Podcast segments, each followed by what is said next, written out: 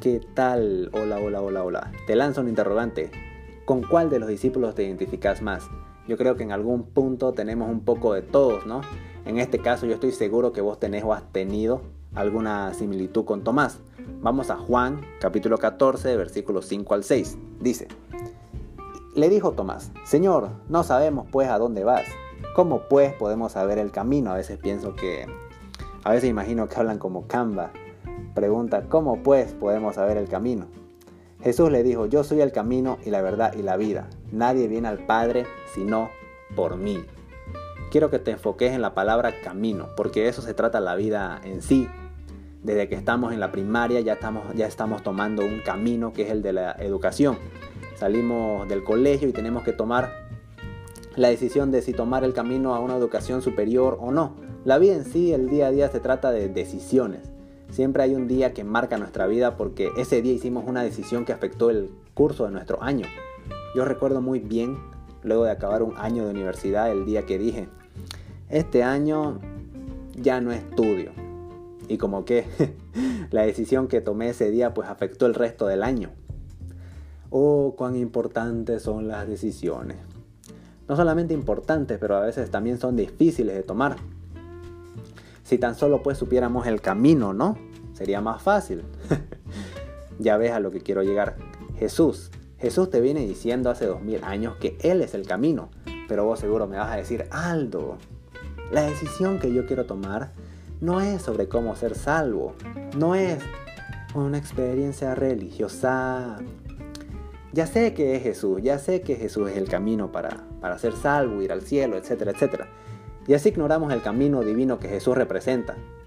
Jesús es el camino más importante que tenés que tomar porque para empezar, esta es la razón, para empezar te lleva al Padre, a Dios.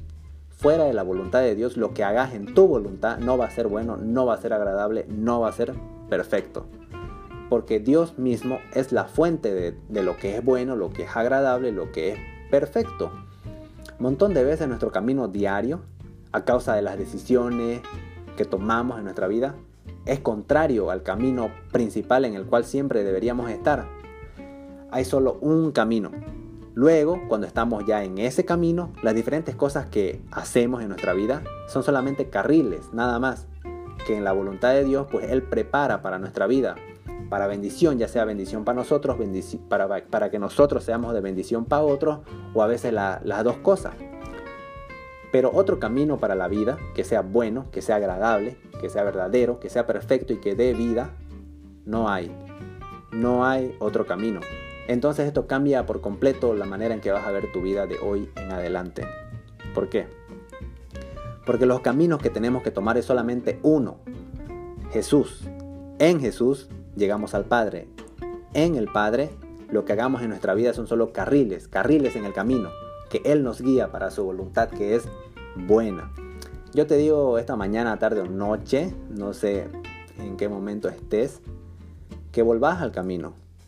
O si ya estás en el camino, amén. Porque con Cristo, Él va a ser tu guía para los carriles que tomes. Los carriles en la vida puede ser qué carrera estudiar, qué carrera voy a estudiar, termino o no termino con mi novia, con mi novio, el tóxico, etcétera, etcétera, etcétera.